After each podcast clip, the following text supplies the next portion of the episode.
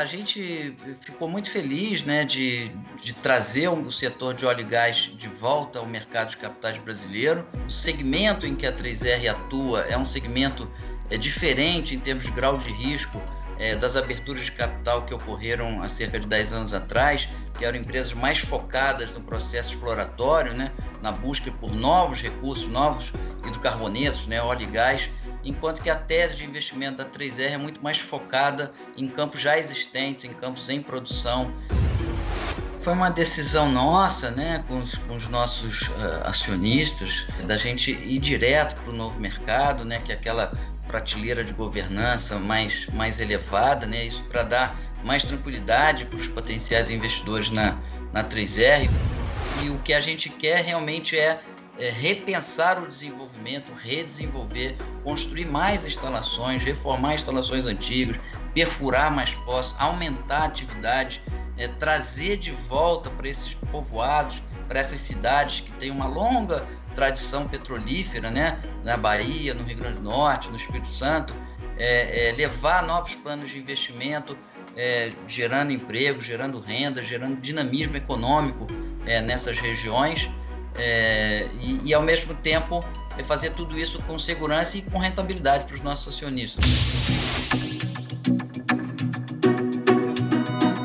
Olá, eu sou Alexia Raine e esse é o primeiro episódio do Capital Aberto na B3 dentro do B3Cast, o podcast da Bolsa do Brasil.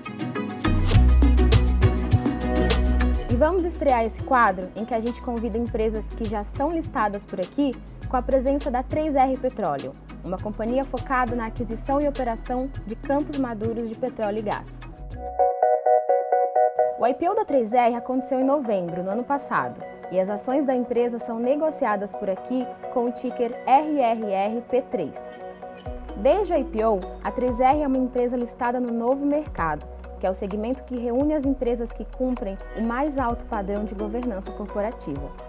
E a gente convidou Ricardo Savini, CEO da 3R Petróleo, para bater um papo aqui com a gente hoje. Muito obrigada pela presença. Seja bem-vindo ao B3Cast, Ricardo.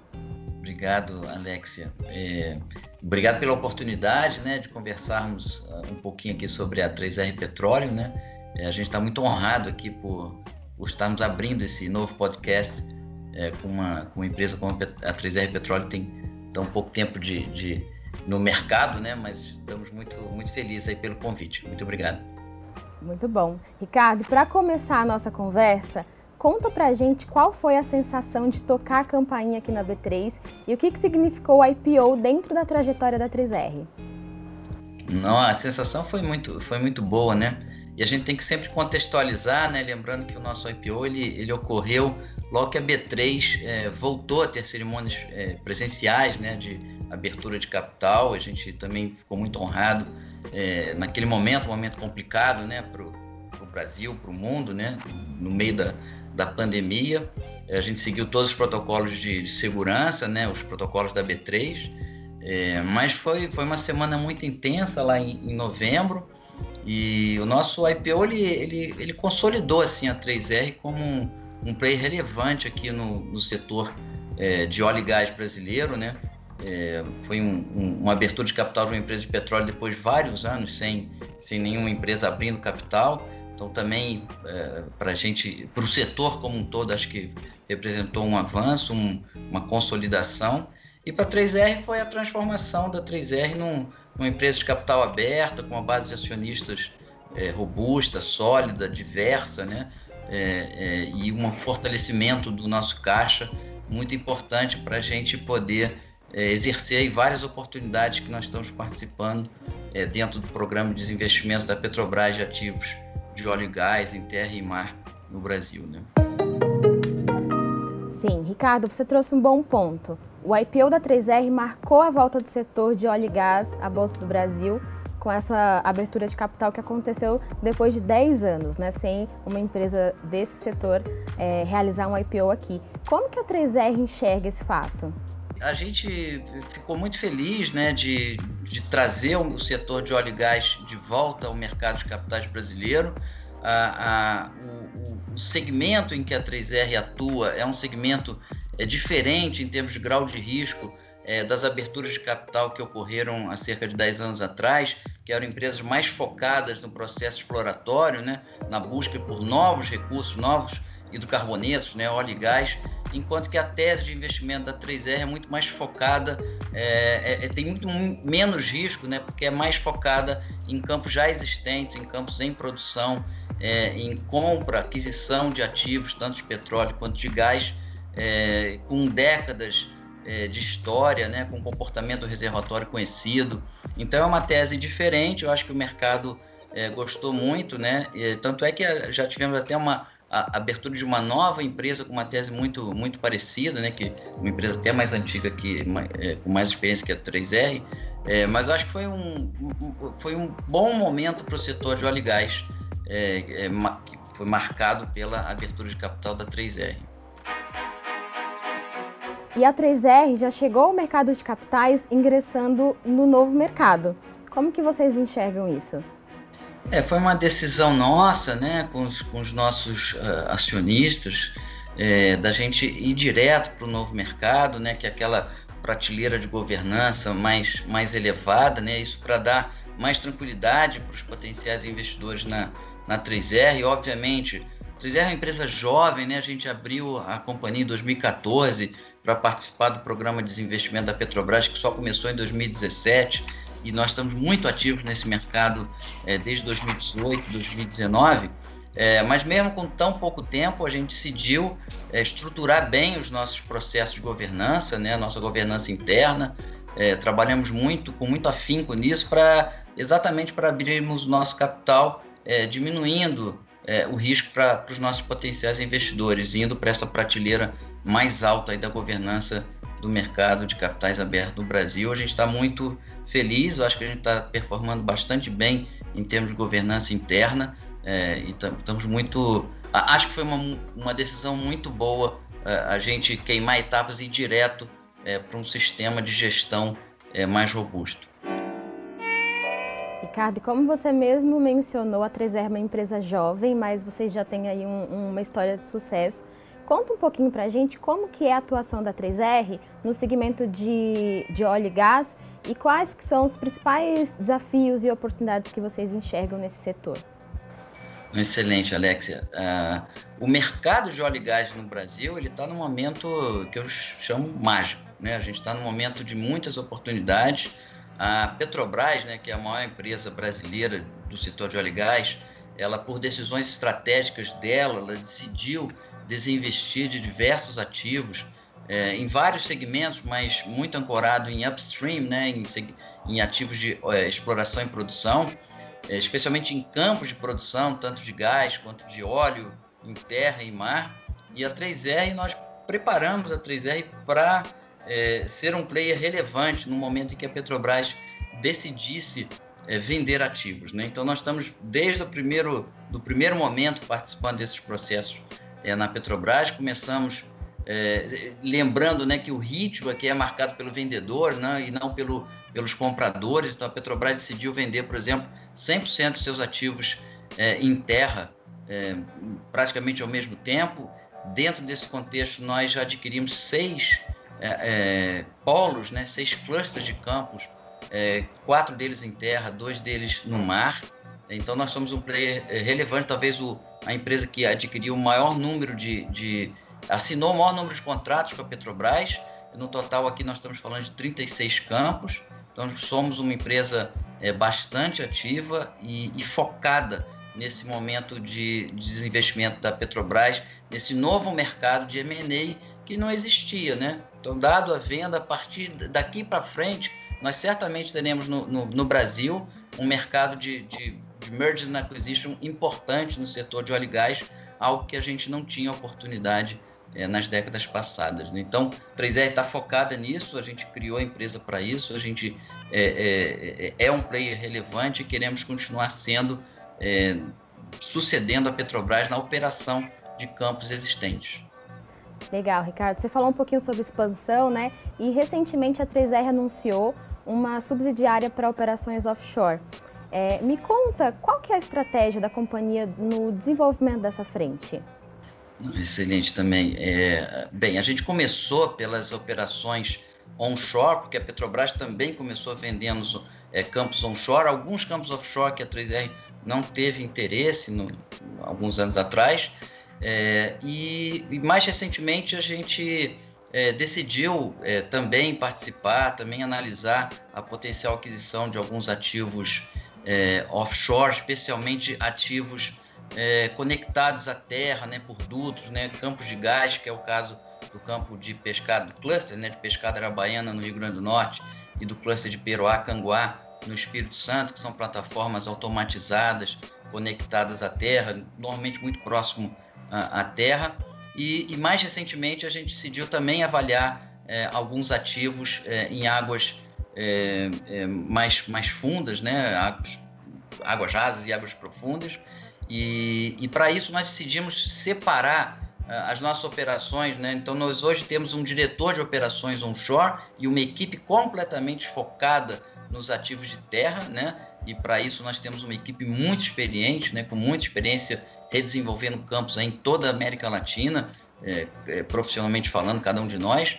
É, e, tam, e montamos também uma equipe agora de operações offshore, também dedicada e focada nessas oportunidades de, de, de ativos que a Petrobras está colocando à venda. É, e para isso trouxemos um diretor específico. Né? Então hoje nós temos dois diretores, um de operações onshore e um de operações offshore, com suas equipes totalmente dedicadas a esses negócios que na sua natureza, apesar que todos produzem óleo, todos produzem gás, é, tem é, natureza logística, por exemplo, é diferente, né? tem desafios técnicos e logísticos diferentes e por isso nós constituímos duas equipes é, é, independentes, mas suportadas né, por toda a base da 3R, né, né, nas funções administrativas, financeiras e técnicas também. Muito bom, Ricardo.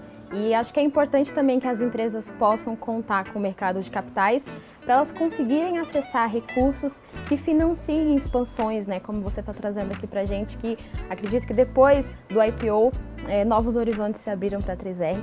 E a gente quer saber como que a 3R destinou os recursos do IPO.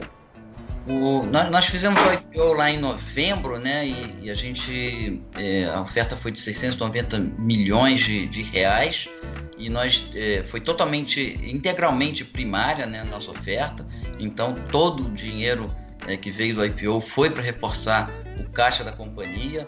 É, esses recursos estão sendo utilizados é, para pagamento dessas aquisições de ativos é, que, que eu vim mencionando, né? nessas oportunidades de, de M&A e também para capex né, do ativo que nós já estamos operando, que é o, o Polo Macau, lá no Rio Grande do Norte, que a gente já, já consegue demonstrar alguns resultados é, importantes de revitalização, de aumento da, da produção.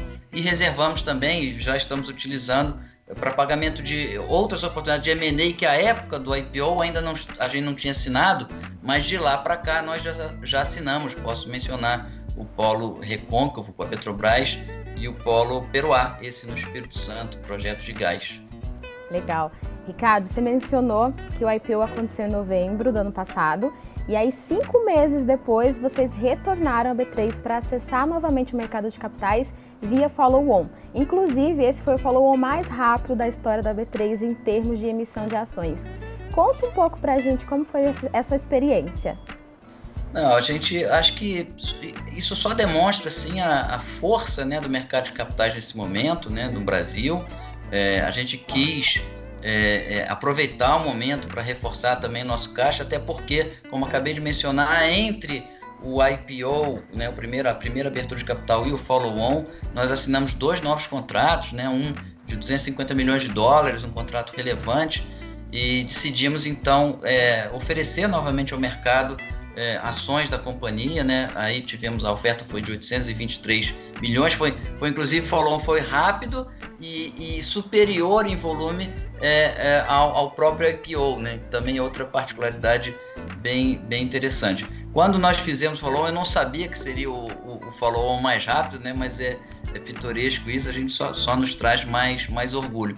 E os recursos continuam sendo recursos que foram é, uma captação primária, então os nossos acionistas continuam na base de acionistas da, da, da, da companhia, né? E os recursos no, novamente são utilizados é, para o pagamento dessas, dessas oportunidades que nós estamos tendo de adquirir ativos da, da, da Petrobras e até alguns outros ativos né, nesse embrionário mercado de, de M&A é, que começa a ver no Brasil de campos é, existentes, né, campos em produção de, de petróleo e gás. Então nós estamos analisando algumas aquisições é, de, de ativos de petróleo e gás é, de outras empresas que não a Petrobras.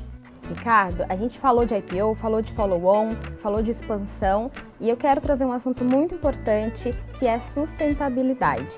Eu queria saber como que a 3R enxerga o compromisso com as práticas ESG dentro do mercado de capitais. O, a 3R, né, a gente eu costumo até brincar, né, que apesar que a gente é uma empresa, né, a gente sabe o, o setor que a gente trabalha, né, que é o setor de hidrocarbonetos, né, então a gente é, produz óleo, produz gás, mas tem muito espaço, Alexia, para para tese ESG, mesmo numa empresa de petróleo. Talvez as pessoas se surpreendam um pouco com isso, mas é, é, eu acho que isso é bem importante. Primeiro, é, a nossa própria tese de investimento na, é, na revitalização de campos existentes, de alguma forma, é uma espécie de reciclagem. A gente impede, né, a gente é, evita, mais do que impede, a gente evita a necessidade de buscar reservas em, em lugares não antropizados, em lugares é, é, em, em, florestas, no mar, de no, buscar novos recursos, simplesmente aumentando o fator de recuperação dos campos que já existem. Né? E assim a gente abastece o mercado com óleo que é, já existe, instalações que já existem, simplesmente aumentando o fator de recuperação é, dos reservatórios já conhecidos. Então, a gente embute dentro da 3R uma, uma visão é, ambiental nesse aspecto. É, por outro lado, a gente está muito forte, a gente tem dentro de nós, né, já estamos implementando, é, é por exemplo, a diminuição é, muito forte de emissões, por exemplo, usando gás que originalmente é queimado no flare, é, dentro do processo normal de uma empresa de óleo e gás, ou ventilado, né, às vezes em poços, ou, ou em tanques, nós estamos construindo um, um circuito de captação desse gás é, que por décadas foi, foi ventilado, foi queimado, é, para usar para geração elétrica, é, e, evitando que a gente, diminuindo né, o nosso, a nossa necessidade de, de, de, compra de energia elétrica. Então, por um lado, é uma tese é, economicamente é, é, sustentável, e por outro lado, a gente evita também a, a queima ou a, a ventilação é, de gás na atmosfera, né? E por fim, né, no nosso polo Macau, que é o polo que a gente é, hoje é, opera, nós temos lá três aerogeradores. Somos uma empresa de petróleo e gás, mas parte da nossa energia, do nosso consumo de energia elétrica, ou grande parte do nosso consumo de energia elétrica, é, será é, é, é realizado através de uma energia limpa, que são a, energia eólica a gente recebeu da Petrobras três geradores eólicos, três aerogeradores que estamos é, é, é, fazendo a manutenção e brevemente estarão gerando energia é, sustentável para um campo de petróleo. Olha, olha, olha que, que interessante, né? É, e por fim, né, dentro do ISD, né, como a gente já falou, a nossa governança é, ela é uma governança muito forte, né, dentro do, do, do, dos parâmetros do novo mercado. Então, por esse lado, a gente está tá, fazendo um trabalho excepcional. E, e em termos é, de segurança, por exemplo, nós posso dizer com muito orgulho, Alexa, que a gente está operando lá desde maio, vai, vamos completar um mês de operação é, do, dos sete campos do Paulo Macau em, em, poucos dias, agora no finalzinho do mês de, de maio, e nós é, até hoje não tivemos nenhum acidente. É, então somos uma empresa com um nível de segurança muito elevado e isso é uma, um dos sustentáculos né, da tese ISD que é cuidar das pessoas, né? É, tanto os nossos é, trabalhadores, nossos colaboradores, como as populações é, abrangidas por nossas operações.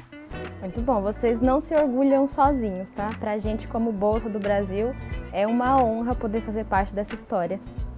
E para finalizar, Ricardo, eu queria é, falar sobre os três R's da 3R. Conta um pouquinho para mim essa história do redesenvolver, revitalizar e repensar e me conta como que esses conceitos eles se relacionam com a produção de uma commodity tão importante para diversos setores da economia.